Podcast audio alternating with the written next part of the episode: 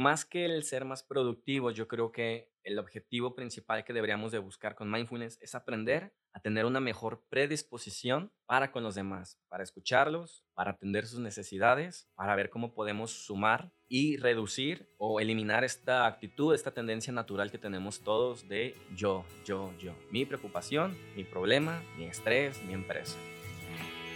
En este episodio me acompaña Raciel Tobar, un extraordinario psicólogo especializado en mindfulness. Así que si a ti te gustaría entrenar tu mente para multiplicar tu productividad sin sacrificar tu tranquilidad, quédate con nosotros. Yo soy Gabriel Jaime y esto es Cómo Ser Extraordinario, el podcast en donde cada semana te trae episodios con contenido práctico, así como entrevistas a personas que están haciendo cosas fuera del ordinario. En este espacio encontrarás las herramientas y la motivación para salir de tu zona de confort y que logres alcanzar cualquier meta que te propongas. Aquí nos enfocamos en hacer, en volver las ideas realidad, en pasar del sillón a la acción, en cómo ser extraordinario.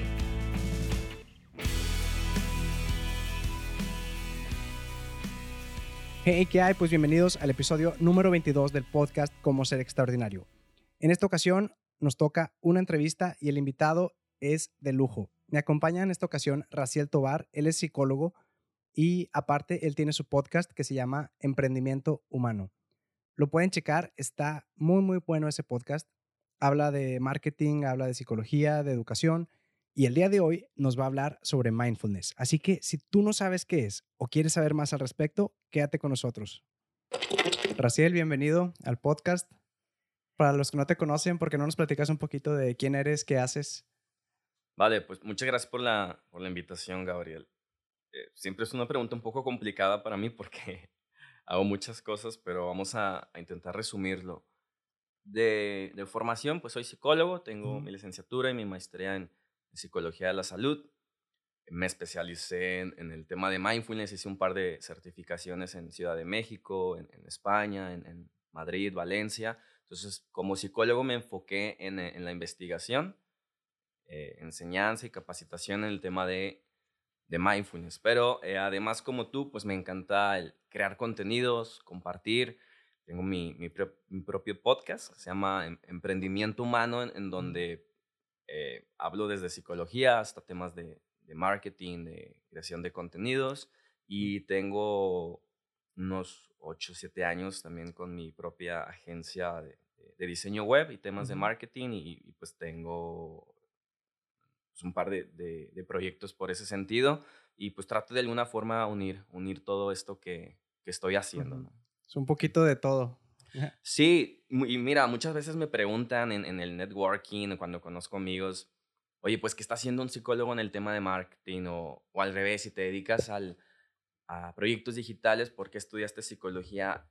Y la verdad que para mí es es bastante claro, pero al principio las personas no lo ven. Todo el tema de compartir contenidos, marketing, hacer páginas web, tiene un componente psicológico presente. Es que todo va de la mano. Es como el diseño gráfico, está en todas partes. A donde voltees hay diseño. Sí, claro, pero por ejemplo, un buen diseñador gráfico tiene que pensar en cuál va a ser la experiencia psicológica de quien va a leer eso. Y, y digo, no se asuste quien esté escuchando, no es que tenga que ser psicólogo y y pensar, ay, que si un trastorno, que si tiene ansiedad, no va por ahí la cosa, simplemente es, oye, el mensaje que yo como diseñador gráfico estoy transmitiendo atiende la necesidad de quien lo va a leer. Entonces, muchas veces ni pensamos, o, quien se dedica al diseño o experiencia del usuario, se, le pasa eso. Si, si tienes una percepción psicológica de cuál va a ser el mensaje, pues va a ser mucho más efectivo. Entonces, para mí es súper coherente hacer estas dos cosas. Sí, pues buscar la manera de que el mensaje sea lo más claro posible para el, receptor. Claro, y también pues ponerte siempre en el, en el lugar de, del cliente o el consumidor final para quien va a llegar el mensaje. O sea, también el aspecto psicológico. Se, eh, está conectando con sus valores, con sus creencias, eh, la forma en la que va a recibir, llámese producto, información, servicio, va a ser una experiencia agradable para él desde el punto de vista psicológico. Entonces, pues yo lo uno de una forma súper padre, por lo menos para mí es, es, padre. Sí, sí, sí, pues es que al final de cuentas todo se va complementando, va de la mano. Oye, bueno, pues la cosa es que el día de hoy me gustaría enfocarnos un poquito más a lo que es el mindfulness, que es en lo que tú te has especializado.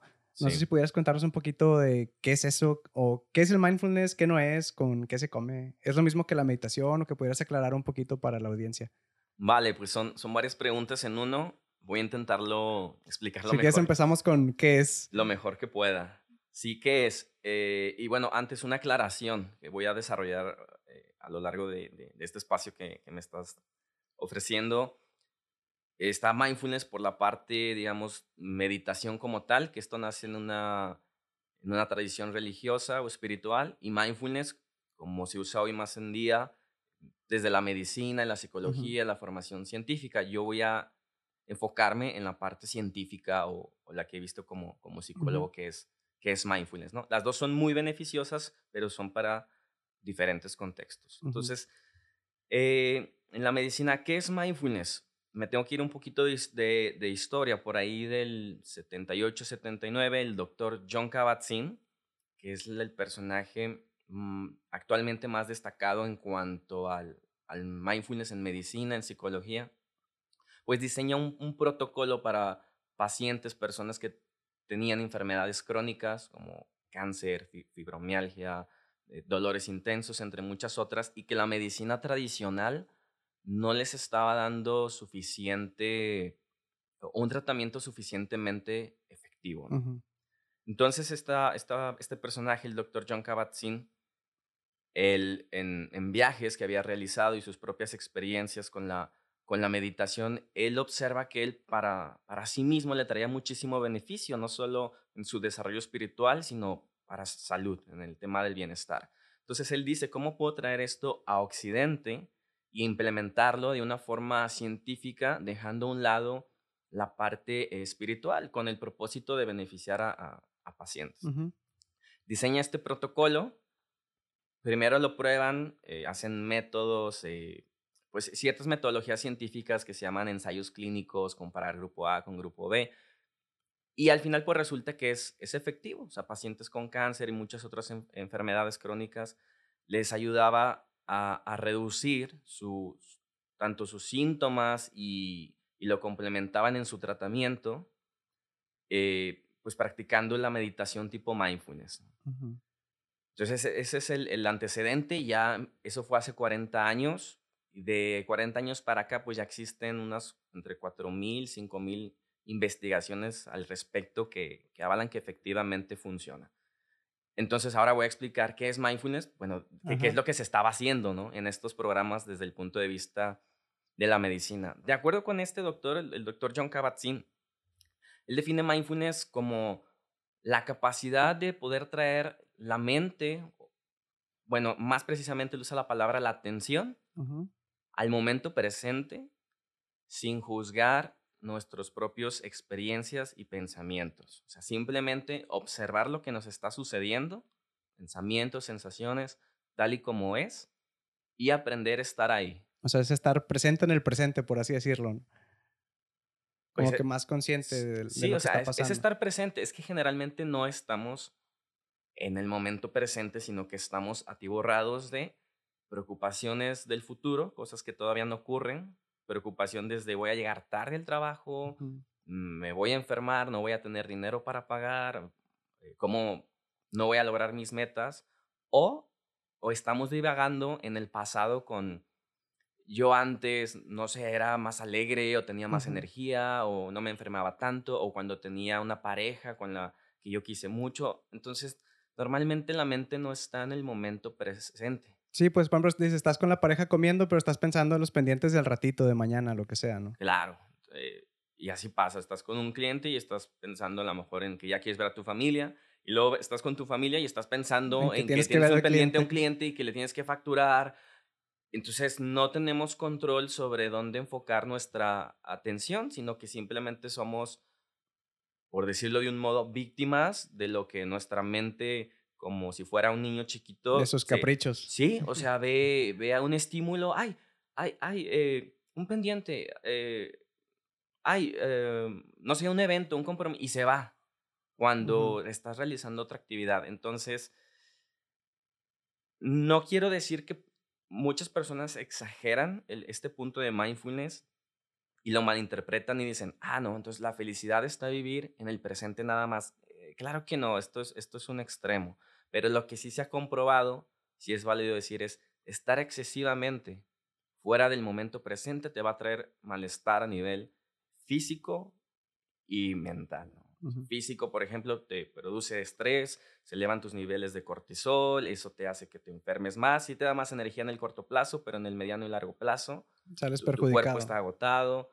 eh, entonces, pues eh, es muy contraproducente mm, estar divagando todo el tiempo en, o exageradamente en el, en el futuro o en el pasado. Esto no quiere decir Ajá. que no lo podamos hacer, porque una típica pregunta es, oye, entonces, ¿cómo voy a planear a futuro? Algo indispensable en una organización o en. En cualquier en cosa. cualquier meta. Claro que lo puedes hacer, o sea, te tienes que ir al futuro. La diferencia es poderte ir y regresar a conciencia. Por ejemplo, de quizás tú por la mañana te levantas y dices, hoy voy a hacer tal y tal actividad. Te estás yendo hacia futuro, pero conscientemente tú estás decidiendo, de modo que tú puedes organizarte mejor y decir, creo que sería mejor, por ejemplo, esta entrevista, a lo mejor veo racial a las 2 y luego a las 5 veo eh, este pendiente. Pero una forma es hacerlo de forma consciente y otra es que te levantes y seas bombardeado por, ay, no, eh, tenía la entrevista, pero no la preparé, pero también tengo que hablar con mi jefe. Entonces, Sí, se, te se haces bolas la, tú ¿se solo. entiende la diferencia? Claro que podemos ir al futuro y al pasado mentalmente, pero que nosotros lo decidamos. Sí, ahí es donde entra también lo de la planificación. No es lo mismo que, oye, tengo que planear mi mes, mi año, mi semana, Exacto.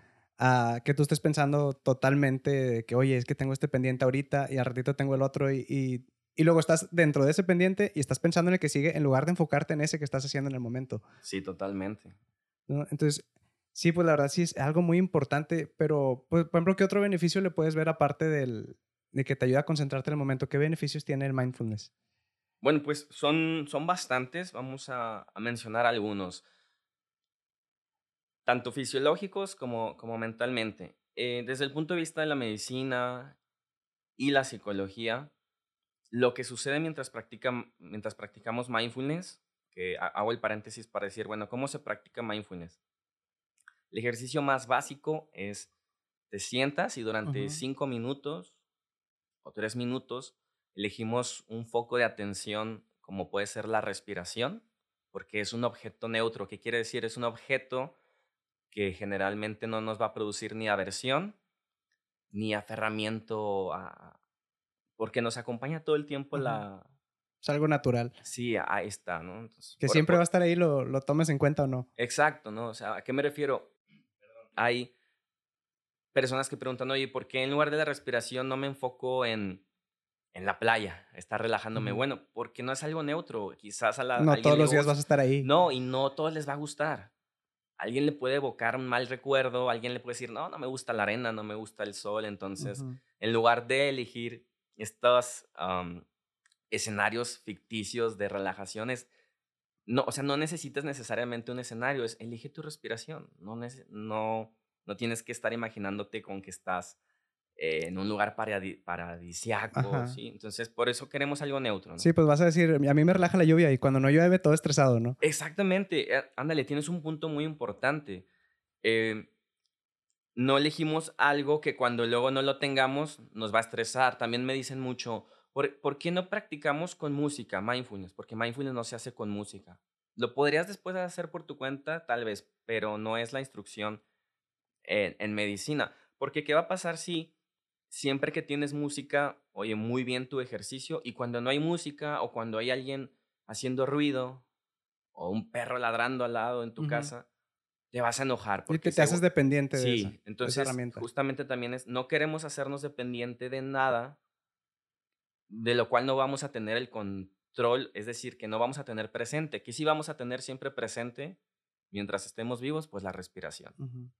Entonces, por eso y otras razones tiene muchísimos beneficios elegir la respiración como, como el foco de atención, además de que también la respiración pues regula pues prácticamente todos nuestros sistemas eh, fisiológicos. Entonces, ¿cómo se practica? Em- Elegimos un punto como la respiración y durante cinco minutos intentamos observar este proceso sin intentar cambiarlo, que quiere decir que no, no tenemos que inhalar muy profundamente o muy rápido o muy despacio. O sea, observa tu proceso de respiración tal y como es Natural. natural. Y esto es lo que para mí fue revolucionario hace unos, no sé, siete, ocho años que, que descubrí que por primera vez alguien me explicó que era mindfulness. Y me decía esta persona, vas a empezar a enfocarte en la respiración y naturalmente a los 5 segundos, 15 segundos, tu mente va a empezar a divagar. Ah, bueno, porque dices ahorita 5 o 3 minutos, suena bien fácil, pero ya te pones a hacerlo y sí, te, te, pierdes. Sí, la verdad es, es bastante difícil porque a los segundos empiezas a pensar en otra cosa, desde, oye, ¿lo estoy haciendo bien? O, ay, me duele la espalda, o cómo era la postura, o estos pensamientos típicos que todos todos tenemos de, ah, yo siempre pienso mucho, esto no es para mí. Y todos pensamos mucho, pero como nos creemos muy importantes, pensamos que pensamos que pensamos más que los demás. Sí, que nada más me pasa a mí. Sí, y todos, todos pensamos bastante, ¿no? Entonces, lo que para mí, te decía, fue revolucionario, según mi experiencia, fue, me dice esta persona, cuando te distraigas, simplemente regresa al objeto de atención que elegiste, que era la respiración, que puede ser en la, en la nariz o, o en el abdomen. Y yo le decía, ¿y luego? Pues ahí, te quedas. ahí te quedas. Otra vez, te vuelves a distraer, te vas con un pensamiento, oye, por alguna razón que no puedes explicarte, aparece una imagen cuando tú eras niño y estabas jugando y te peleaste con, con Paquito. Olvídate del pensamiento y regresa a la respiración. Y este proceso lo tenemos que hacer, pueden ser 100 veces, pueden ser 20 veces. o sea, al final es la práctica, ¿no? Sí, el número de veces que ocurra durante este proceso. Entonces, esto me clarificó muchas cosas o ideas erróneas que tenía y muchas personas respecto a la meditación o la práctica de mindfulness, que es entrada, no tiene nada que ver con poner la mente en blanco. De hecho, es, es, imposible. de hecho, te iba a preguntar porque ya es que la meditación a veces mencionan mucho que pon tu mente en blanco. Por ejemplo, digo, yo no he tomado clase de yoga, pero por lo poco que he escuchado, que te dicen, tienes que poner tu mente en blanco y relajarte, todo eso. Y el mindfulness no se trata de relajarse. Ándale, tienes otro punto importante. Ni es de poner la mente en blanco, ni de relajarse. Relajarse va a ser un efecto, una consecuencia de esta práctica que estamos Como algo secundario, realizando, exacto.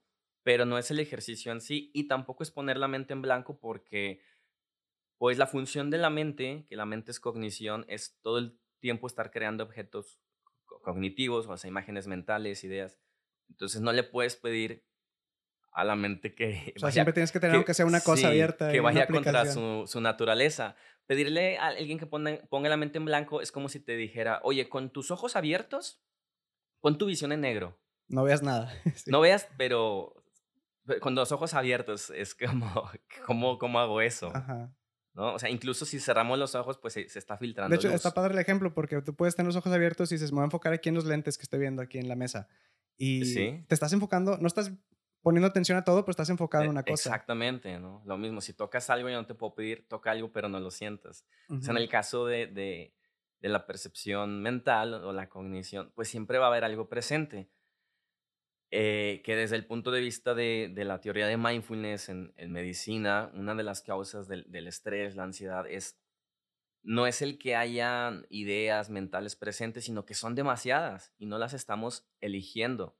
Entonces, uno de los beneficios, que era parte de tu pregunta con mindfulness, es cuando empezamos a practicar esto 5 minutos, 10 minutos todos los días, estamos entrenando a nuestra capacidad cognitiva a elegir un objeto de nuestro eh, marco de, atención. O sea, quizás en ese momento había estrés, había pendientes, había preocupación, sensación de cansancio, incomodidad, eh, el día a día de cualquier persona en la ciudad.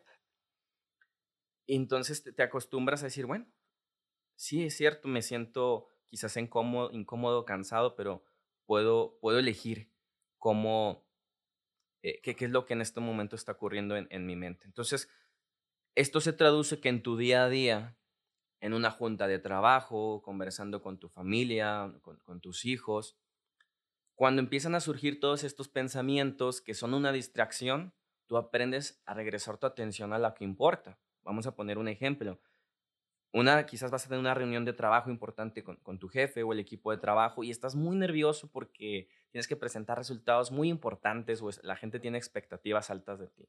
Entonces, ¿qué, qué empieza a hacer la mente? No está pensando. Nervioso? Exacto, o sea, no se enfoca en lo que importa, que es, bueno, voy a tratar de lo mejor que pueda dar, dar, dar de mí y, y hacer una buena presentación sin intentar quizás exagerar ni yo mostrarme como, wow, soy el mejor empleado del mundo. No, quizás esa sería la forma ideal, pero la mente empieza, ¿qué van a pensar de mí? ¿Y si no lo hago bien?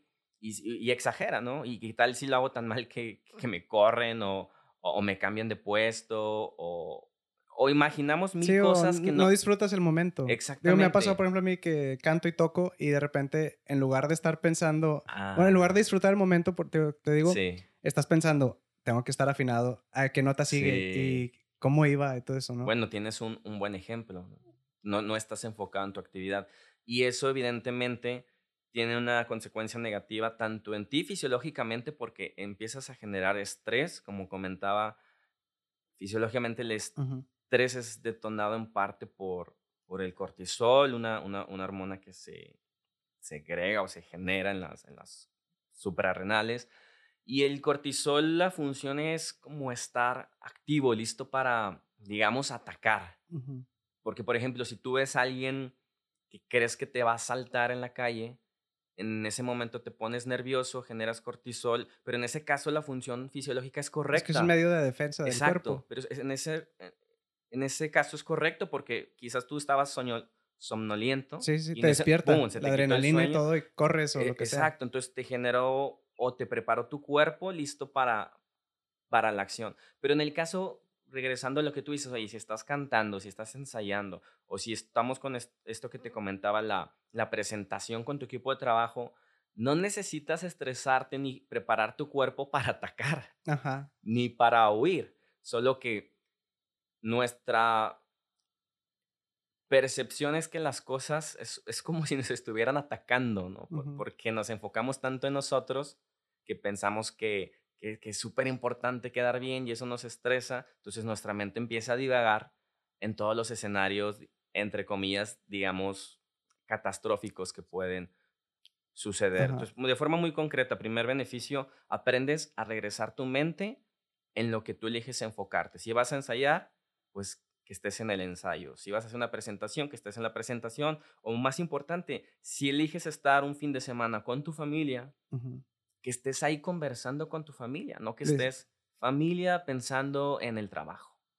Disfrutando el momento, como decíamos. Sí, disfrutando. Sí, porque ahorita lo que mencionabas del estrés, el estrés pudiera ser a lo mejor como, por ejemplo, tú puedes correr a lo mejor una hora, dos horas, te avientas un maratón si tú quieres, pero no es lo mismo a que corras un ratito, a que estés todo el día corriendo, todos los días. Al final de cuentas, tu cuerpo te va a demandar, ¿verdad? Todo ese, pues ese cansancio, que es el estrés que te mantiene.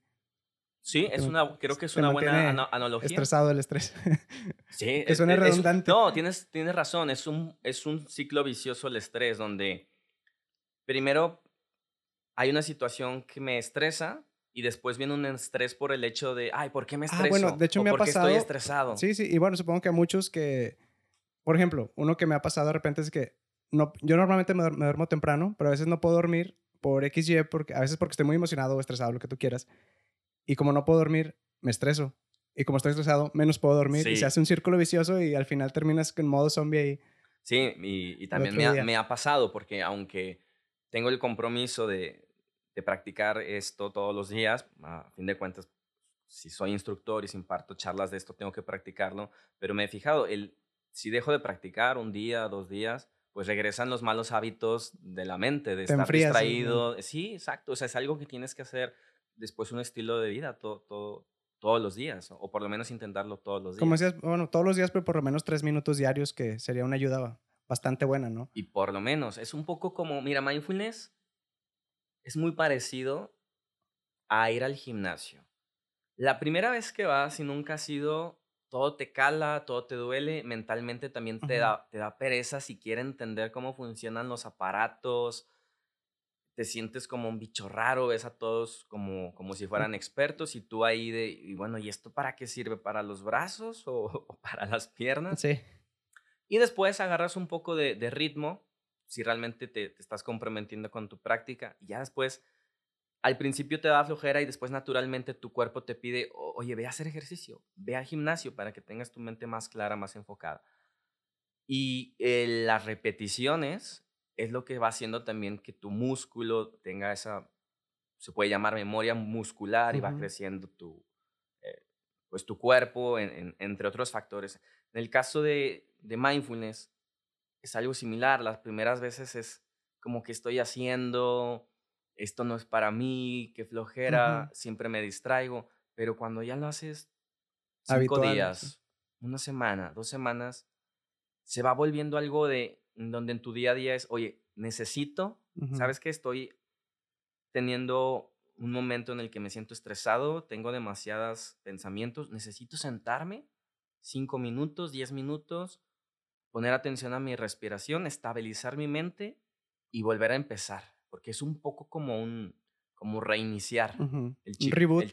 Como cuando se te traba la computadora, la reinicias y vuelve a jalar. Sí, a veces que bueno, ya, no jalo eh, forzar salida y en Windows como era Shift, Escape, no me acuerdo, y los no, no funcionó nada, resetear. Sí, sí. Y en, en, ese sentido, por eso digo, es algo similar al gimnasio, necesitas practicarlo para, si bien es una, una práctica de atención, una práctica, eh, o sea, principalmente un ejercicio mental, sí que tiene una correlación con los procesos cerebrales y el músculo hasta cierto, perdón, el cerebro hasta cierto punto es un músculo. Entonces también estás mejorando tu, tu salud a, a, nivel cerebral. Hay cambios interesantes que suceden y, y, se han demostrado. Por ejemplo, hay, una, hay un órgano que se llama eh, amígdala. Y este órgano está muy relacionado con lo que te platicaba con el tema de cortisol, pero lo que hace este órgano es que cuando nosotros percibimos algo como estresante, ahora, esto es subjetivo, o sea, tú, tú puedes ver un oso por la calle o en Chipinque y quizás te asustas y corres. Te, tomas foto de la otra persona. O, si no te asustas, pues te tomas selfies. Sí, pero digamos que te asustas porque te salió enfrente a un metro, a dos metros. Sí, sí. Entonces este órgano, la amígdala, lo que dice es, oye, peligro. Y empieza a mandar señales a tu sistema límbico y a tu cerebro y, a segregar el cortisol y, reacciona, ¿no? De, esta forma automática. En, en mindfulness le dicen piloto automático. Pero esta reacción también se da prácticamente al mismo nivel cuando tenemos una preocupación como una deuda, como alguien me habló feo y, yo me ofendí. Entonces realmente ahí no hay una situación de peligro propiamente, pero a nivel cerebral, como nosotros lo consideramos algo de peligro, de peligro, en el sentido en que está atacando nuestra identidad, nuestro, nuestro yo, eh, nuestras creencias, el que alguien, por ejemplo, nos ofenda se activa el mismo mecanismo. Entonces estamos también un poco como permitiendo que este órgano que es la amígdala, entre muchos otros procesos, estoy resumiendo algo muy complejo que pasa a nivel cerebral, pues estamos, cualquier será lo contrario a entrenar, mal, mal educando, a que siempre se asuste, a que siempre se activen las señales de, de defensa, de alerta, a siempre activar el sistema límbico, que es el sistema encargado principalmente pues de la regulación dejas, emocional. que haga lo que quiera en lugar de controlarte. Sí, entonces tu, tu, cerebro pues también es, es un, pues ya ni es tu cerebro, es como un piloto automático que tienes ahí instalado. Entonces otro de los, un beneficio fisiológico que se ha visto con la práctica de mindfulness es que reducimos esta respuesta exagerada de la amígdala. Incluso se ha visto que en practicantes porque el programa más estándar de mindfulness es un programa de ocho semanas que se llama Programa de Reducción de Estrés basado en Mindfulness o MBCR en inglés. Entonces, practicantes después de ocho semanas intensivas, practicando 40, 45 minutos al día, se ha logrado ver una reducción. ¿Continuos o durante el día? Continuos. Ah, o sea, me siento ahorita y 45 sí, minutos. Es un programa intensivo. Eh, es el estándar, pero no es la única forma de hacerlo.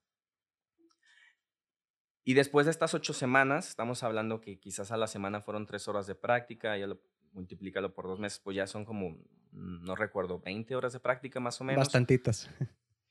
Eh, pues se ve un cambio a nivel cerebral, se reduce mm, milimétricamente, pero digamos para efectos de, de, un análisis científico, pues es algo significativo. Pues como el ejercicio, un músculo, e, lo trabajas, crece. En este caso de crece porque es menos la reacción de exagerada de, alerta, de estrés, de peligro. Eso no quiere decir que cuando, que si otra vez, que si ves uno se enfrente o un asaltante, no te vas a alarmar, en ese caso sí. Pero ya estás controlado y no vas a actuar, no vas a reaccionar. Sí, o sea, no va a ser tan drástica la respuesta. Quizás fue, órale, pues, pues vi un oso, pero se te pasa después. O lo mismo, oye, pues en el trabajo alguien me habló feo, me ofendió, me dijo que estaba haciendo las cosas mal.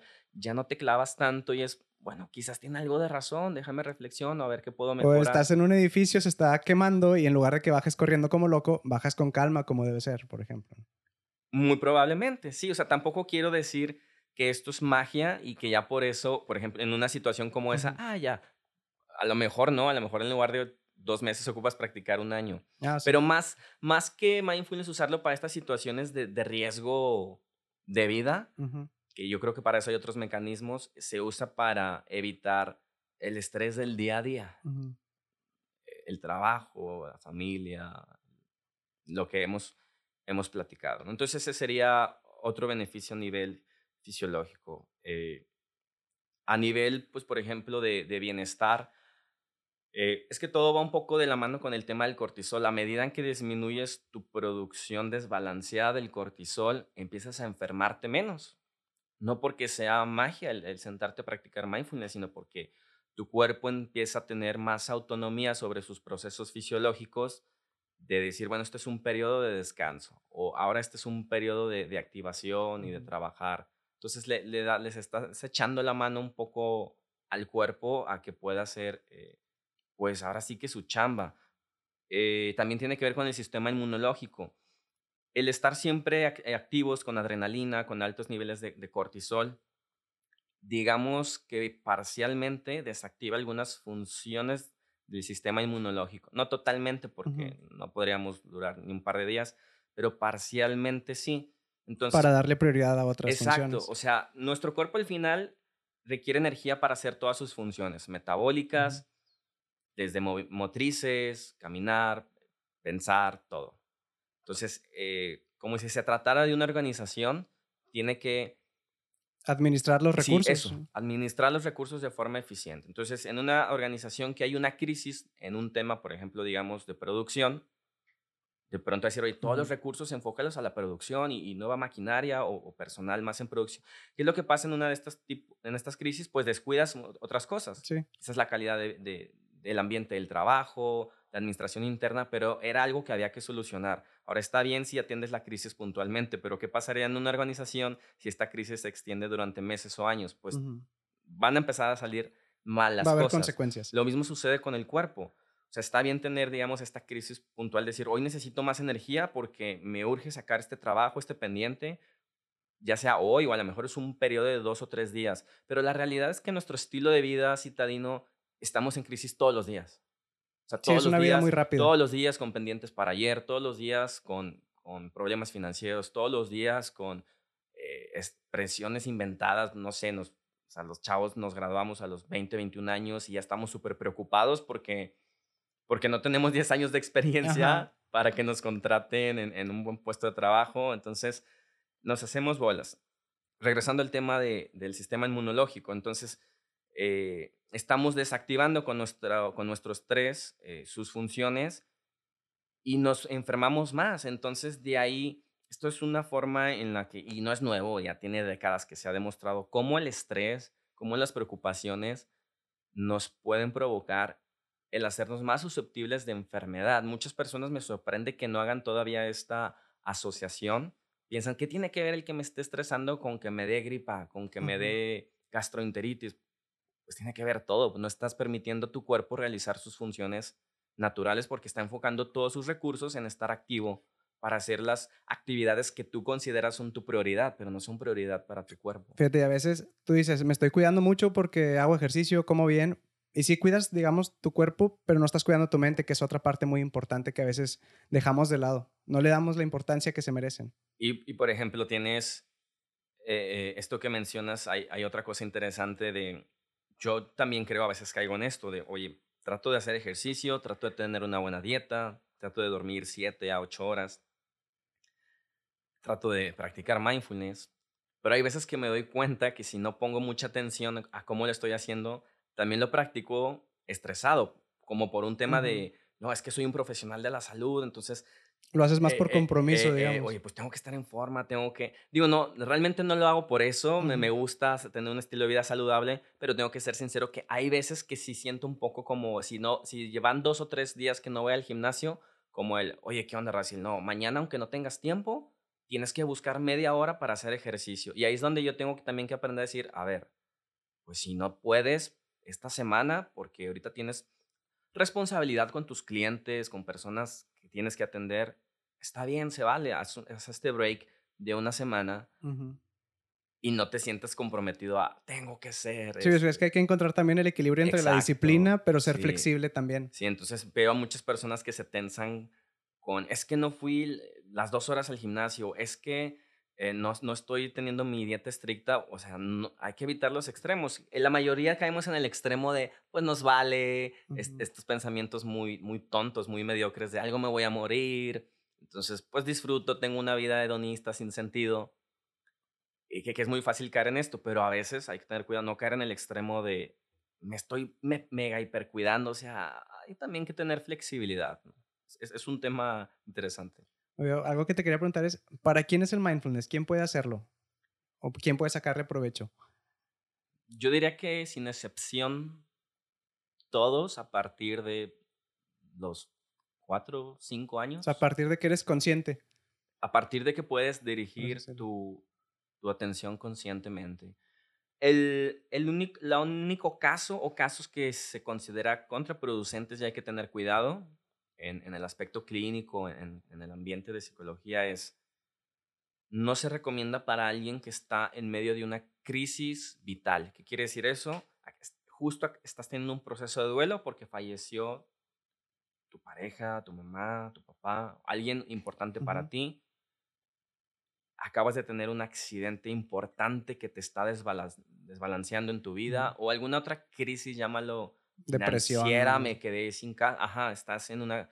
Entonces, en esos momentos, dado que normalmente también la mente va a pasar por un periodo de muchísima agitación y descontrol y decirle a alguien, oye, ay, pues mira, estás pasando, yo sé que se murió tu, tu, alguien de tu familia, pero enfócate en tu respiración, como que no... Sí, sí, sí, pues estás en un, estrés extremo sí, o sea, no va a ser mucho clic. En este caso es, oye, mejor ve con un psicoterapeuta, alguien experto en el tema, que te oriente y después de un periodo de recuperación, pues entonces sí que puedes buscar la práctica de mindfulness. También algunos temas, perdón, casos puntuales como alguien que quizás tiene algún cuadro psicótico, ahí también no es muy, muy recomendado. Pero estamos hablando de casos muy particulares. Fuera de ahí es para una ama de casa, para un emprendedor, para los niños. Y con los niños sirve bastante, yo creo, y les puede beneficiar en la escuela porque a lo mejor que se siente con los papás, oye, vamos a dedicarle cinco minutos antes de que te vayas a la escuela a hacer un poco de mindfulness. Sí, mira, déjame te platico algo al respecto. En el Reino Unido es eh, uno de los países en los que más van, perdón, eh, van más avanzados con respecto a investigación y práctica de mindfulness. Y ellos tienen un proyecto muy grande, muy interesante, en el que a chicos desde secundaria y preparatoria, sé que también lo implementan con niños, pero este proyecto es para adolescentes. Hace tres o cuatro años lo empezaron y es un estudio longitudinal de siete, de siete años en donde no recuerdo la cifra exacta, algo así como 20 mil, 30 mil estudiantes están aplicando mindfulness en su currículum eh, una o dos veces a la semana algún instructor va o, facilitador los guía. Y al cabo de los siete años se va a determinar el, eh, el, impacto. el impacto, qué tan positivo fue, si hay que cambiarlo. Ahora, con este estudio no es para determinar si mindfulness ayuda, eso ya, eso ya quedó establecido. Desde el 2000, 2005 ya está súper establecido. Queremos saber qué tanto impacta y en otras áreas, desde rendimiento escolar, reducción de o prevenir síntomas de depresión, ansiedad, bullying, eh, entre muchas otras cosas. Entonces, eso, solo para que nos demos una idea, ya, o sea, esto es, esto es un hecho. En el futuro, yo creo que cualquier organización, institución va a tener su, eh, como su área en el tema del bienestar de hoy. ¿Estás implementando mindfulness o no? No, pues empieza por ahí. Y, bueno, también hay muchos, muchos otros institutos. En España se usa bastante en, desde niños de 5 o 6 años, en, en, los kinder, antes de empezar la clase. Les enseñan eh, mindfulness. Claro que hay que utilizar otras e, estrategias porque si tienes 4 o 5 años, sentarte 5 o 10 minutos a meditar no es tan viable. Pero puedes usar analogías, por ejemplo, eh, hay un, no recuerdo el nombre, pero hay un juego en el que tú tienes un frasco y lo llenas como de, ¿cómo se dice? Shakiras, brillantina. Eh, sí, pues. Cositas brillantes, ¿no? Entonces tú agitas el bote y, lo que sucede es que pues hay como algo así como una tormenta, ¿no? Dentro de este frasco de, vidrio. Como las esferitas de nieve que tiene ahí. Anda muy, muy similar a eso. Y les platicas a los niños, bueno, la mente es un poco como este frasco donde tiene un, espacio y hay pensamientos y a veces los pensamientos se mueven y a veces nos pensamos que hay una tormenta, nos enojamos porque el otro niño nos, nos habló feo, nos quitó el dulce o, lo que sea, o nuestros papás los vimos discutiendo y nos sentimos como muy agitados y le, y le explicamos a los niños, pero fíjate cómo el frasco, si lo observas durante un minuto o dos, está, estos, este contenido, esta brillantina, lo que sea, se empieza a sentar y naturalmente va a pasar eso. Y les dices, así es tu mente, o sea, si observas tu respiración, si observas tus pensamientos y, y no juzgas tanto tu, tu proceso mental, bueno, yo le digo, creo que con, muy técnico, ¿verdad? Los niños hay palabras más, más amigables, ¿no? Más, más de acuerdo a su, su, edad, y conectan mucho con esta idea. después yo he visto testimonios de niños, en, eh, hay videos de escuelas, institutos que lo hacen de, ay, sí, de, mm, ahora practico mindfulness y, y siento que uh, antes sentía como, como mariposas en el estómago que, que sentía que me, no sé, como que se querían salir de mí y ahora siento que están como, como más tranquilas, se inventan, tienen como formas muy creativas De, decir Para llamar su atención. Su experiencia respecto a, a, mindfulness. Entonces, claro, eh, es bueno para los niños. Algo que es importante también considerar es que no debemos de caer en, en el error de, ay, oye, pues que lo practiquen los niños, nada más. Y yo como adulto echo garras.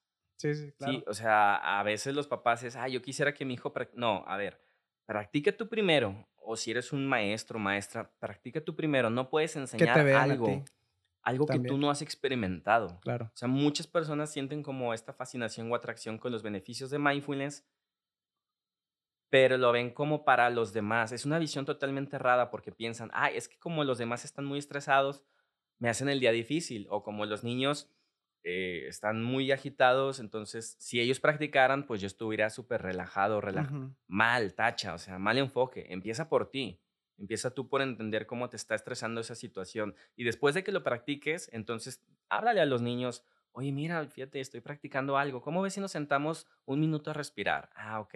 Lo mismo en las empresas. A mí, por ejemplo, en, en, Monterrey me han, me han hablado varias empresas para que dé entrenamientos, para que dé charlas sobre mindfulness y a todos los niveles, desde directivos hasta empleados.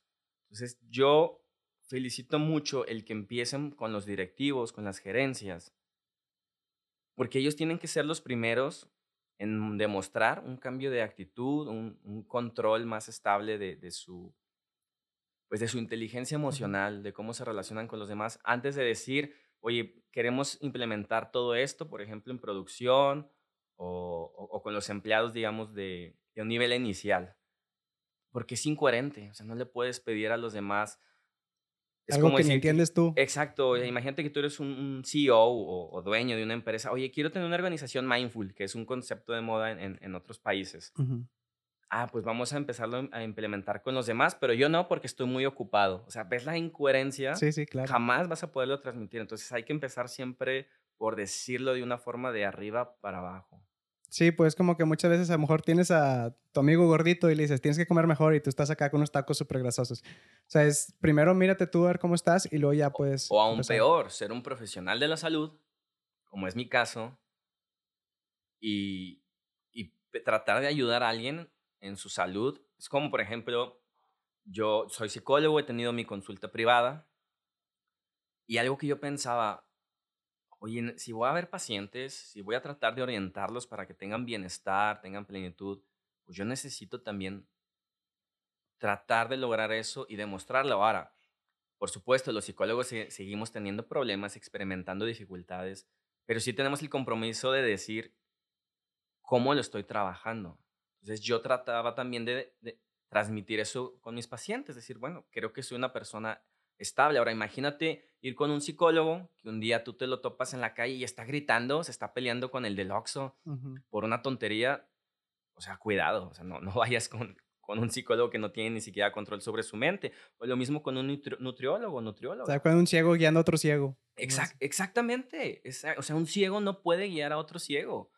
Una mano enferma no puede curarse a sí misma. O sea, tienes que usar una mano sana para curar la mano enferma, ¿no? Y, pasa con el tema también de, y disculpen si sueno muy, eh, como un poco agresivo, pero no puede ser nutriólogo o nutrióloga con una obesidad mórbida. Entiendo perfectamente una cosa es decir, ah, ok, un poquito sobrepeso, eh, y no estoy hablando de la complexión, no tienes que ser una Barbie para ser nutrióloga, no va por ahí el comentario. Pero no puedes tener obesidad mórbida por un tema de que tú tienes malos hábitos alimenticios y tú tener pacientes y orientarlos para que estén en un peso. ¿sí? De entrada no genera confianza. Exactamente. Ahora, yo entiendo, habrá casos en donde, oye, claro, algún nutriólogo puede tener algún problema metabólico, algún tema con la tiroides, totalmente justificado. Oye, pues se oye muy bien hasta ahorita todo lo del mindfulness, sus beneficios, pero si alguien quiere empezar ahorita, ¿qué necesita? ¿Cómo puede empezar? Una es tomando un curso sería lo ideal, un, curso de mindfulness.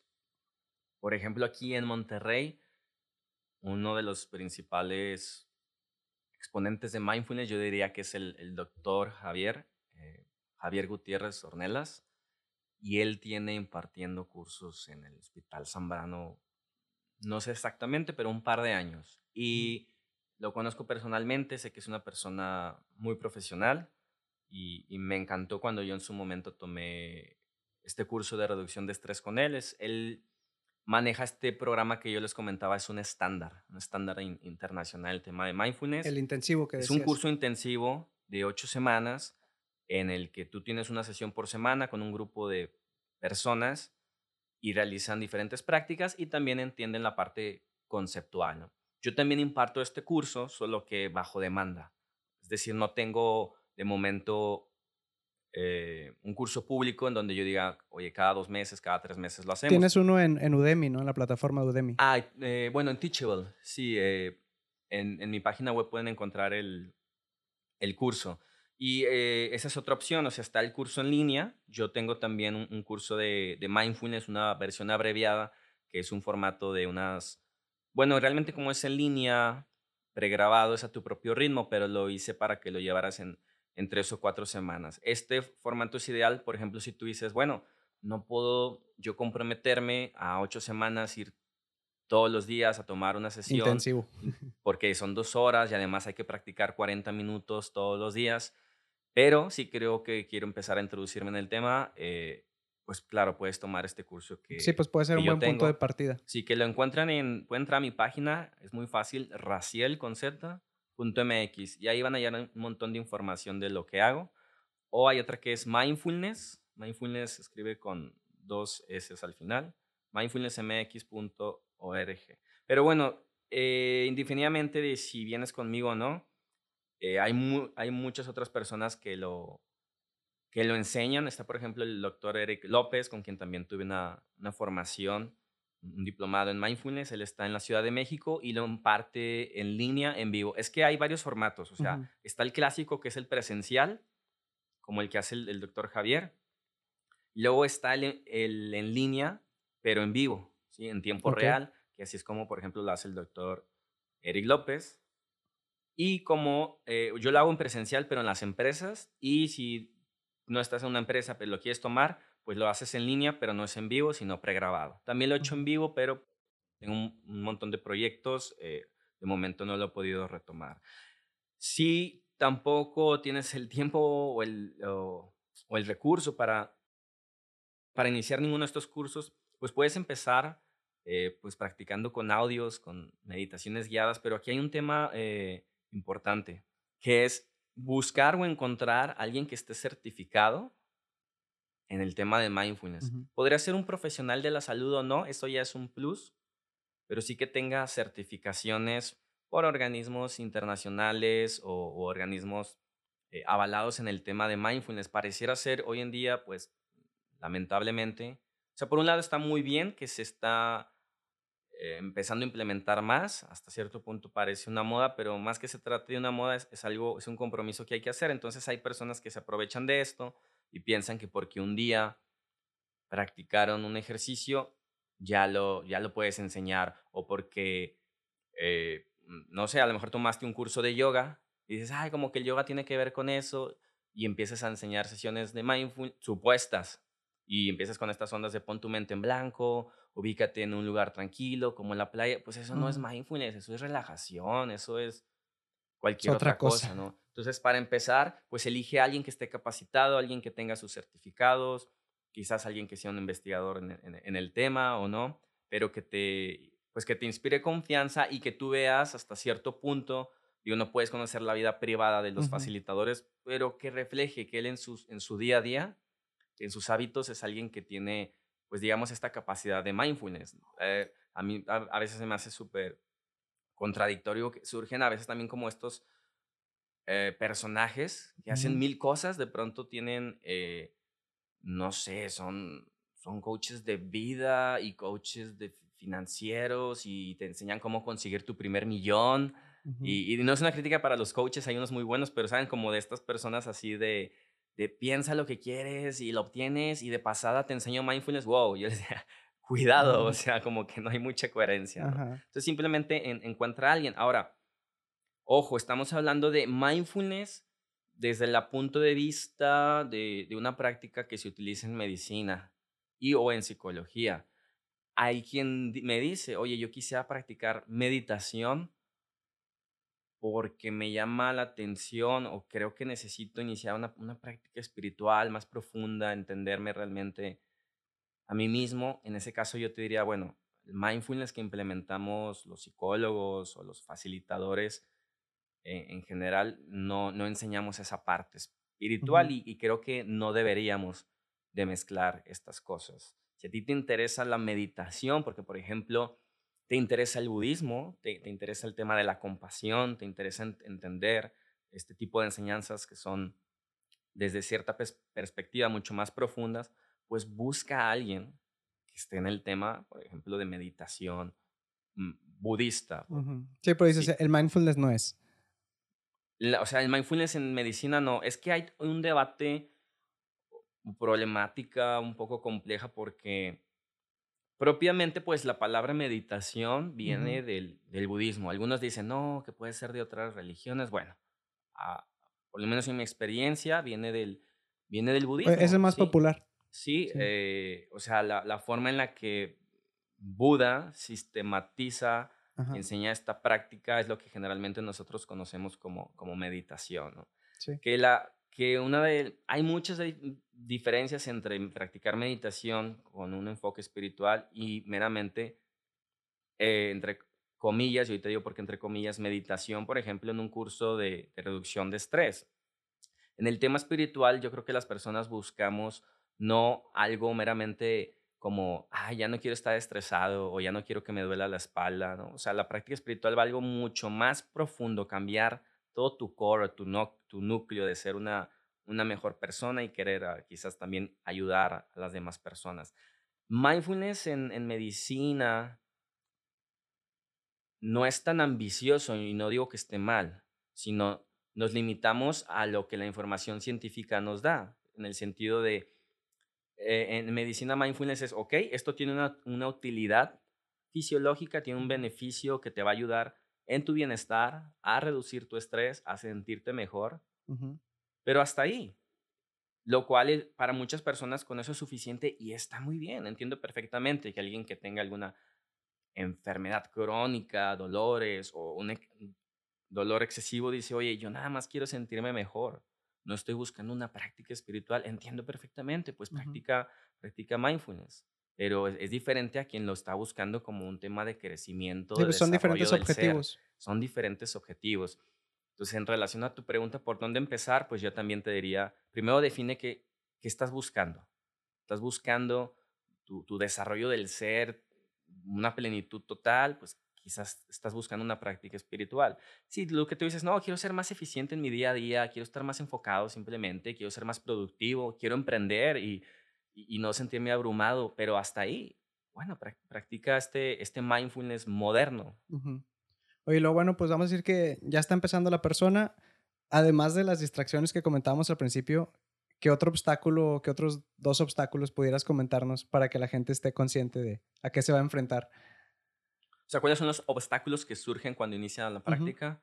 Uy, pues un montón. De hecho, dentro de los programas de, de mindfulness, a, veces dedicamos una sesión entera, entera a ello. Uno de ellos es esta idea de no puedo o, o somos como muy intensos con nosotros de, o sea, si algo no me sale, es, ah, pues esto no es para mí. Entonces, en un curso de mindfulness enseñamos una serie de actitudes, como pueden ser la mente de principiante, eh, una mente de curiosidad, y es eh, aprender a simplemente estar presente con tu experiencia con tal y no juzgarla, porque lo que va a pasar es que te vas a empezar a juzgar, lo hago mal, no me sale, no es para mí. Entonces, este es un obstáculo que va a estar presente, si bien más intensamente al inicio, probablemente siga. Siga, o sea, puede ser durante años, ¿no? Pero al principio es, es un obstáculo, el no lo estoy haciendo bien o qué estoy haciendo. Después de que ya superas este obstáculo, digo, tampoco es de forma lineal, ¿no? Pero, por ejemplo, alguien cómo puede saber que lo está haciendo bien? Un tip así rápido, no sé. Sí, bueno, diría que si te estás dando cuenta que te estás distrayendo y estás regresando a la respiración o al momento presente. O sea, hacerlo bien no quiere decir, ah, otra vez, como tú decías, es que mindfulness, no, el objetivo principal no es relajarse. Entonces hay personas que dicen, es que no me relajé. Mm, ok, pero es, te diste cuenta que estabas distraído o te distrajiste y le diste rienda suelta y te imaginaste tú en una casa y que tenías dos, tres millones y con sirvientes y luego te diste cuenta que no era tu realidad. Bueno, allá dije, te diste, o sea, si te diste cuenta y regresaste, lo estás haciendo bien. Si simplemente te vas, Mm, estás haciendo, o sea, no estás practicando mindfulness. Pero sí, o sea, hay que tener muy presente que al principio la experiencia incluso puede que no sea muy agradable. Después ya viene, por así decir, la recompensa de, ah, oye, siempre que me siento practicar, me siento muy relajado, más sereno, ¿no? Eh, pero sí, es, aprender a regresar la mente. otros obstáculos típicos son pues, tener sueño, falta de energía, eh, y esto es normal, o sea, también me dicen, oye, ¿cuándo lo practico, Raciel? ¿En, la mañana o en la noche? Pues cuando tengas más, mm, digamos, más energía mental o un poquito más de, lucidez. Si tú te sientes más lúcido cuando te despiertas y con el tiempo, pues practicas cinco minutos cuando despiertes. Si, si eres como yo, más nocturno y a las 12 de la noche o incluso a la una antes de dormir, todavía te sientes con más energía, pues hazlo a esa hora. Eh, no importa, pero eh, mindfulness, pues... Lo importante es hacerlo. Sí, si te quedaste dormido, pues no practicaste mindfulness. Y si te quedaste meramente en tus historias mentales, pues tampoco. Ahora van a surgir, pero aprender regresar. La cosa es volver, como Volver, volver. Si algo se pudiesen llevar de esta charla, porque he mencionado mucha información, a mí me gustaría que se quedaran con que mindfulness es regresar, o sea, volver a lo que estás haciendo, volver al pensamiento, al pensamiento o, intención que elegiste. Sí, en el caso de la práctica informal, porque hay dos tipos de prácticas, formal e informal. Formal es cuando ya te sientas y dedicas un tiempo establecido. Si haces eso, pues regresa a la respiración. Pero también hay prácticas informales en el, en el que dices, yo voy a intentar estar con una actitud, por ejemplo, mindfulness hoy durante mi trabajo. Por ejemplo, voy a tratar de no desesperarme o no enojarme cada vez que las cosas no salgan como yo quiera o cuando me empiecen a exigir más. Entonces, aquí, ¿cuál es el objeto? Bueno, el mantenerte en calma, el no estar enojado. Pero si a, los 5, 10 minutos que llegaste al trabajo ya te enojaste porque lo primero que te diste cuenta es que no se hizo lo que habías pedido, bueno, pues no practicaste mindfulness, ¿no? Eh, entonces, bueno, regresando con los, con los obstáculos, pues esos son unos, o sea, el, el, pensar que no lo haces bien, el sueño, eh, la falta de energía y en general también las dudas, las dudas y pues por ahí, pues cómo lo resuelves, pues pregúntale a alguien que tenga experiencia. Por eso es importante también lo del curso que mencionabas. Sí, es, creo que es muy, Para muy que no empieces de cero. solo. Sí, o sea, solo me refiero a, te sientas tú hoy y sin ningún audio o sin haber hablado con algún facilitador, mm, probablemente vas a inventar algo que no es mindfulness. Entonces empieza con alguien, alguien que te guíe. Oye, bueno, por ejemplo, además de los errores de que a lo mejor te, te quedas dormido, que divagas y ya no regresaste, ¿qué otro error, por ejemplo, pudiera cometer la gente? más que un error, déjame te, te platico desde mi punto de vista también cuál es la, lo que buscamos obtener con mindfulness, que como comentaba, sí nos ayuda a reducir el estrés, a enfocar nuestra mente, a ser más productivos. Pero más que el ser más productivos, yo creo que el objetivo principal que deberíamos de buscar con mindfulness es aprender a tener una mejor predisposición para con los demás, para escucharlos, para atender sus necesidades para ver cómo podemos sumar y reducir o eliminar esta actitud, esta tendencia natural que tenemos todos de yo, yo, yo. Mi preocupación, mi problema, mi estrés, mi empresa. ¿Y por qué digo yo que debería ser el objetivo principal? Porque pues si lo observamos desde un punto de vista más profundo, más amplio, pues la causa del estrés no viene tanto del hecho de que tengamos o que vivamos en un modo de vida acelerado, con, muchos compromisos, sino que nos obsesionamos con, o sea, yo quiero, este pensamiento que dice yo, o sea, yo quiero ser la estrella, yo quiero ser el que destaca, yo quiero ser el CEO, yo quiero ser el emprendedor, yo quiero ser la ama de casa envidiable, yo, si le damos la vuelta a este pensamiento tóxico que yo, por ejemplo, no creo, creo que es una tontería decir que existen las personas tóxicas, pero lo que sí existe desde el punto de vista individual, desde uno es decir, sí vale decir, yo tengo un pensamiento tóxico, tengo un pensamiento nocivo que me hace creer que allá afuera hay personas tóxicas que me están impidiendo crecer y es error. Tacha, chavos. Eso es lo que nos está generando estrés. Entonces, mindfulness nos ayuda también un poco como a entender que no somos el centro del universo, no somos el centro del mundo, pero como mencionábamos a lo largo del podcast, o sea, una, a un ciego no puede guiar a otro ciego. Entonces, si yo estoy súper estresado, ansioso, deprimido, pues mi capacidad para ayudar a los demás, para ser alguien eficiente en mi trabajo, aportar, está limitada increíblemente. Pero si yo aprendo a calmar mi mente, si aprendo a enfocarme, a respirar, a no reaccionar en piloto automático, a no generar aversión, sentirme deprimido por, porque las cosas salen mal. Entonces yo entiendo que esto es, es natural en, en, en, en la vida.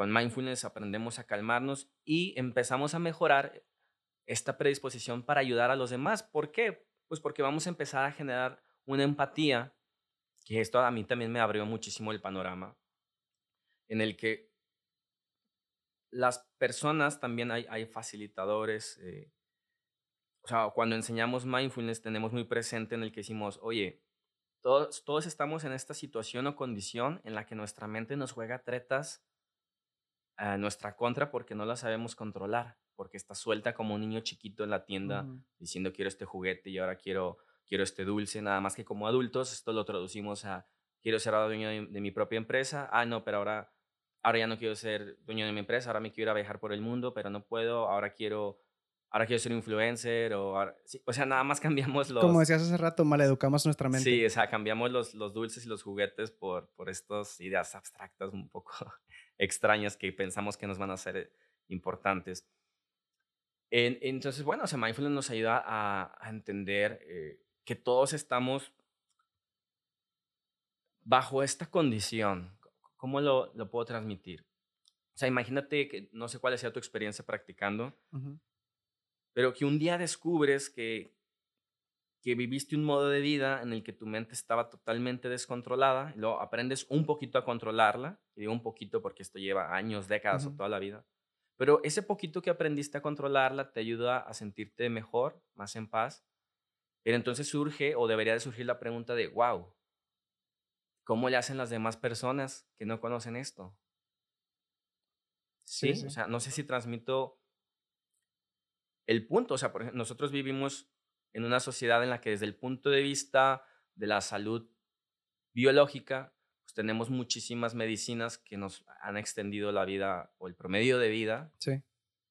Un promedio porque nos podríamos morir hoy mismo, pero en promedio la gente puede llegar a morir a los 80, 80 y tantos años, pues gracias a las medicinas, antibióticos. Ahora, todos los avances. Que si llegan con buena calidad de vida, pues eso ya es otro tema. Quizás, quizás no, quizás están estresados, pero pero viven más. Entonces, para nosotros, si nos hablan de una sociedad que existe en, partes remotas del mundo, donde dices no hay medicamentos, no hay antibióticos, no hay estudios, no hay nada, como que no podemos ni siquiera concebir el, cómo le haces, o sea, cómo le haces si te quiebra, te, caes un día en la tarde, te quiebras el hueso y, resulta que es una isla que vive ahí aislada, no hay hospitales, que ya te quedaste, eh, no sé cómo decirlo, o sea, sin...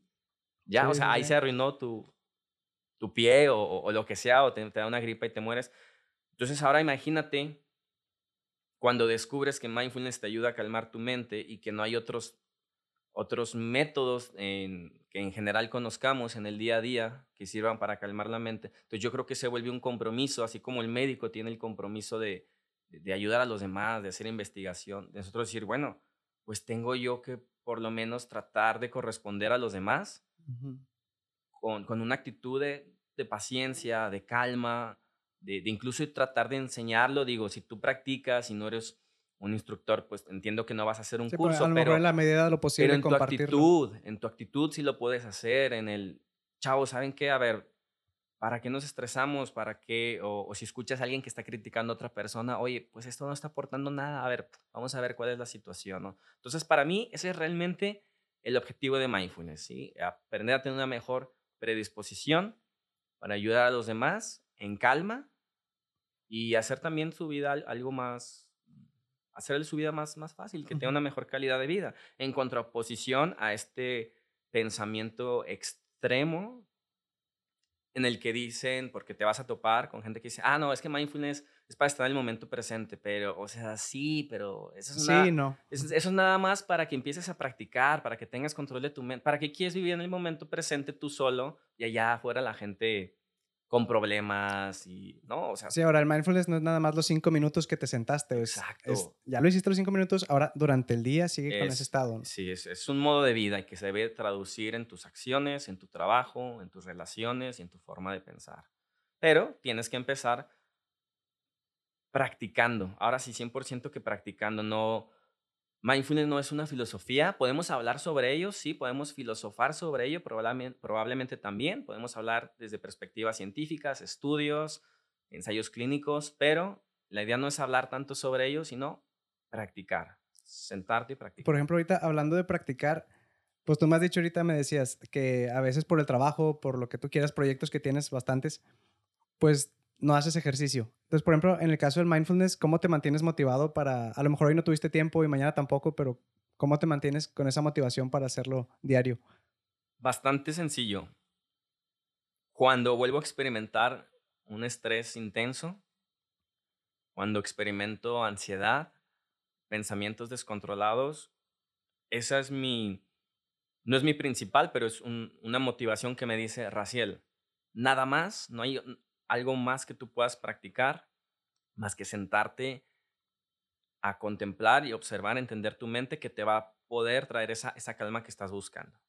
Entonces, para mí, o sea, yo uso la, digamos, las experiencias que pueden ser desagradables o aversivas como un recordatorio de que tengo que practicar mindfulness, que, que, es lo único que me va a traer esa serenidad, porque no hay, la verdad, no hay otra cosa que me la va a traer. O sea, todos tenemos distracciones. Hay gente que dice, bueno, tuve una semana muy pesada, voy a hacer un maratón de Netflix, pero pues no te trae paz, simplemente tu mente se distrajo con, con, otra cosa. Ah, bueno, te preguntaba también por eso, porque a veces, a lo mejor esta semana estuvo muy tranquila y ya por eso ya perdí el hábito. Como decías de que... Uf, no hombre, ese es el, peor enemigo. Y mejor me fui a Netflix toda la semana porque estuvo tranquilo. Ese es el peor enemigo, que, que pensamos que porque nos está yendo bien, porque estamos teniendo buenas relaciones, porque es un efecto de practicar mindfulness, em, te empieza a ir mejor, te empiezas a sentir mejor, que se vuelve súper fácil decir, ah, pues, pues, ¿para qué practico? O sea, me siento bien.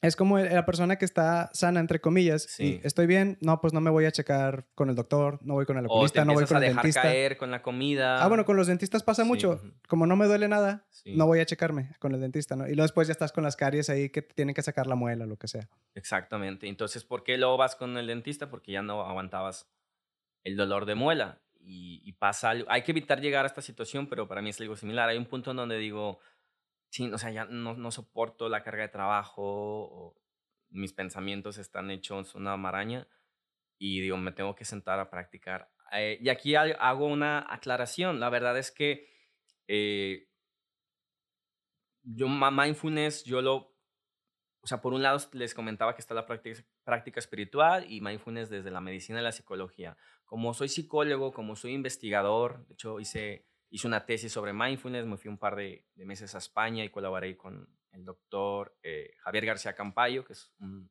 exponente de este tema. Eh, como psicólogo, pues tenía esta, este interés, este compromiso por entender mindfulness de forma científica y, difundirlo ah, en la medida de lo posible. Pero mi interés inicial con la práctica de mindfulness o la meditación más propiamente dicha siempre ha sido para mí por un interés como por una práctica espiritual. O sea, realmente el buscar transformar mi ser a, pues a desarrollar su potencial, ¿no? yo creo que el potencial de todos es lograr ser alguien que tiene una estabilidad mental con la capacidad de poder ayudar a, las demás personas que te rodean. Y esto es algo que yo creo que solo lo, lo puedo alcanzar mediante una práctica espiritual. Entonces, para mí, digamos que mi principal foco en mi día a día es enfocarme en mi práctica espiritual, pero, o sea, con la meditación, pero también lo complemento, complemento con mindfulness por esta otra parte de como profesional de salud, pues saber y entender cómo, cómo funciona y, y enseñarlo, ¿no? Oye, pues, no sé si pudieras compartirnos cuál ha sido el mejor y el peor consejo que te hayan dado. No recuerdo particularmente uno de alguien pero sí, digamos, de forma general o, dichos que se dicen. Yo creo que el peor consejo que he escuchado es algo así que dice como, eh, amate solamente a ti o a lucha, eh, estas frases como lucha solamente por tus sueños, cumple, eh, sé tú sin importar los demás. Yo creo que este es el peor consejo porque que quizás en su momento como adolescente me, me la creía un poco, porque te hace enfocarte en ti nada más y dejas de pensar en los demás y al final pues el resultado es que te, te genera más estrés y más ansiedad pensar en uno mismo, ¿no? Por este tema de yo, yo, yo, yo, yo. Y el mejor, mejor consejo que he escuchado, pues lo escuché de mi, de mi práctica espiritual, es eh, pues enfócate en, los demás. O sea, en, en, pensar en cómo beneficiar a los demás, cómo ser una mejor persona para, para ellos. Eso no quiere decir que te vas a descuidar a ti, no vas a dejar que te pisoteen, no quiere decir que vas a dejar que te ofendan, sino simplemente vas a tener una mente pues que se permite pensar en los demás y no se enfoca tanto en su, en su ego, en su visión de yo primero, ¿no? O sea, es como que sí me cuido, pero no nada más para mí, sino para poder aportar a los demás. Te cuidas, te, por ejemplo, vas al gimnasio, haces negocios, visitas clientes, pero no con el objetivo meramente de, ah, es que quiero cumplir mi, mi sueño loco de ser el CEO más importante. A ver, a nadie le va a importar ni a nadie le va a beneficiar el que tú seas el CEO más importante de no sé qué empresa o o el emprendedor de la startup, lo que le va a ayudar a la gente es que tú le hagas, bueno, quiero hacer todo esto, quiero emprender, quiero incluso tener ventas, porque creo que de alguna forma voy a ayudar a los demás y creo que eso relaja bastante. Para mí eso fue algún punto crucial en alguna etapa de mi vida en la que dije, hoy, eh, bueno, no lo dije, lo escuché, ¿no? Por, por, una enseñanza espiritual precisamente del budismo en la que dice, oye, si en lugar de enfocarte en ti te enfocas en los demás, wow, mi mente se explotó. Se, se, explotó, pero para bien, se relajó, entonces, porque entonces ya podía, todo lo va guiando, oye, ¿por qué hago lo que hago?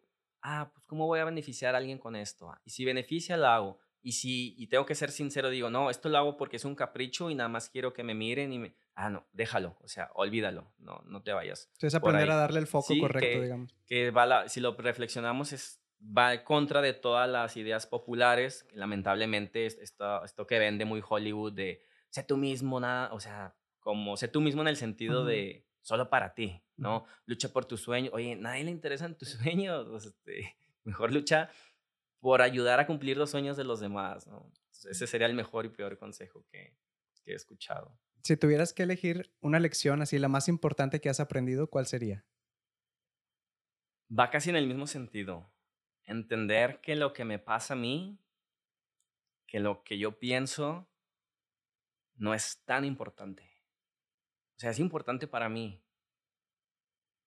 Pero probablemente para las demás personas, eh, como ellos están buscando también su propia felicidad, pues es más importante lo que a ellos les hace felices. Entonces, eh, creo que sería eso, o sea, el entender que no, que no todo lo que hago es, lo más importante. Tiene su grado de importancia, pero hay que ser realistas, no, no soy el centro del mundo. Bueno, a lo mejor esta, la siguiente pregunta va a ir también por ese sentido, pero me gustaría que no lo comentaras. Es, si pudieras cambiar algo en tu entorno, ¿qué sería? Mm, bueno, voy a hacer dos comentarios porque no, no, quiero que todos se enfoquen. Ah, claro, yo quisiera, oye, pues que todos practiquemos meditación, que todos, que todos. Un mundo mindfulness. Mindfulness, sí. Pero bueno, como no quiero que todo caiga ahí, algo que a, mí me gustaría en nuestro entorno es, que cambie nuestra forma de comunicarnos.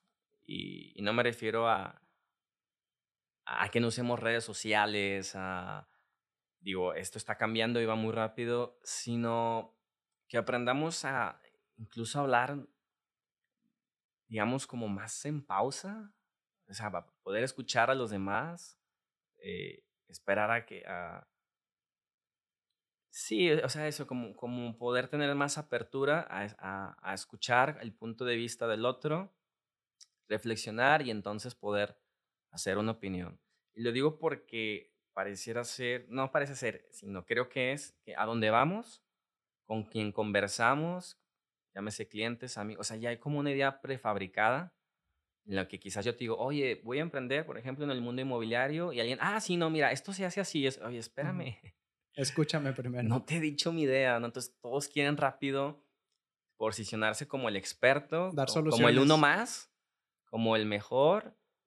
Y, y es algo que me gustaría eh, cambiar la comunicación desde papá, o sea, por ejemplo, el joven, el adolescente que se acerca con su papá, oye, pues es que fíjate que me gustaría a lo mejor ser artista, o, no, no, es que ahí no hay lana, y no, o sea, espérate. a mí algo que me encantaría es que todos podríamos comunicarnos de forma más, más relajada y tener esta predisposición para, para realmente escuchar al, al otro. Sí, preocuparnos menos por hablar y más por escuchar. Sí, totalmente. La siguiente pregunta es una que me gusta mucho hacer y es, si pudieras tener un superpoder, ¿cuál sería y por qué? pues, si pudiera tener un superpoder, me encantaría que fuera, digo, al final soy psicólogo, me encantaría tener el superpoder de poderle dar paz mental a los demás. Digo, no sé qué tan fantasioso sea. Me gustaría, sabes, como poder decir, oye, si estás muy perturbado, simplemente decir, te mando como un rayo, un rayo de luz y, y es como, ah, ya, gracias. Relajado. Ya me calmé. Pero, pero no, digo, con los psicólogos un poco tratamos de, desarrollar ese poder, pero pues mediante el diálogo, mediante herramientas, mediante técnicas, mediante estrategias, pero como lo planteas tú como superpoder, no, pues estaría súper bien así.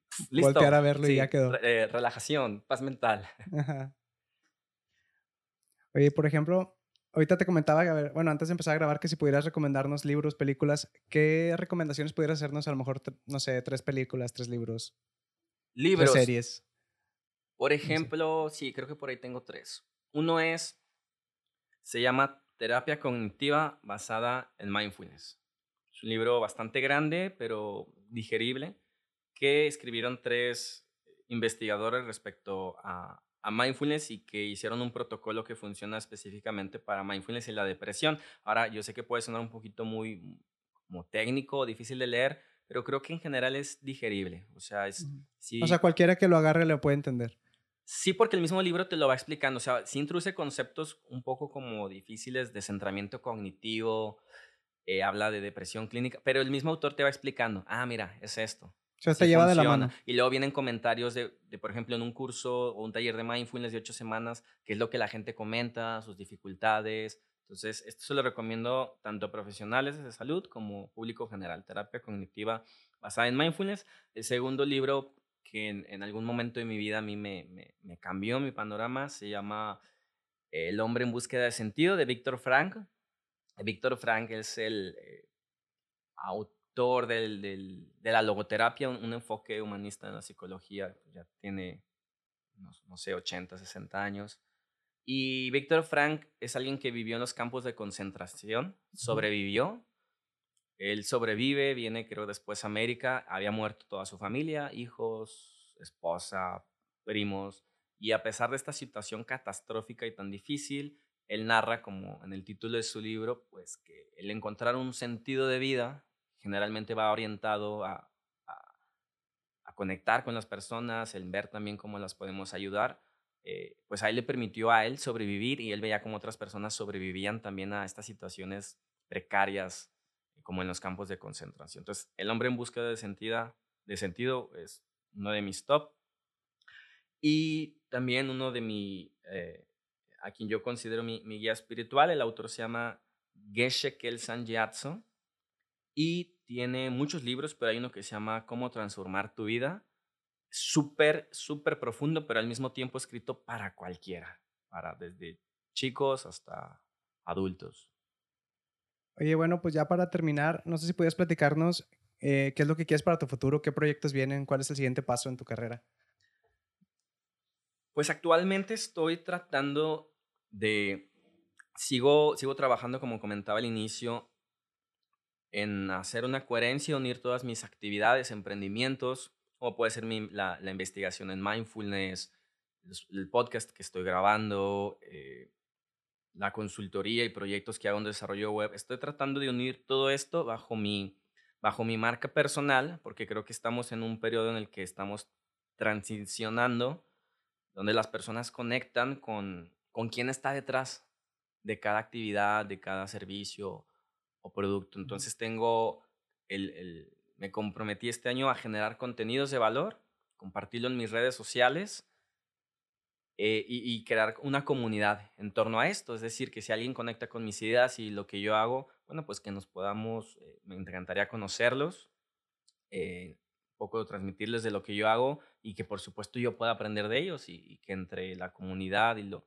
y mis actividades pues podamos sumar. Esto es, digamos, lo más urgente o que tengo en el, en el corto plazo, ¿no? compartir lo, lo, poco que sé y compartirlo de forma eh, sistemática, ¿no? Organizada, que entren a mi página, puedan ver ejercicios, puedan ver cursos, puedan ver, eh, pues ahora sí que todo lo que hago.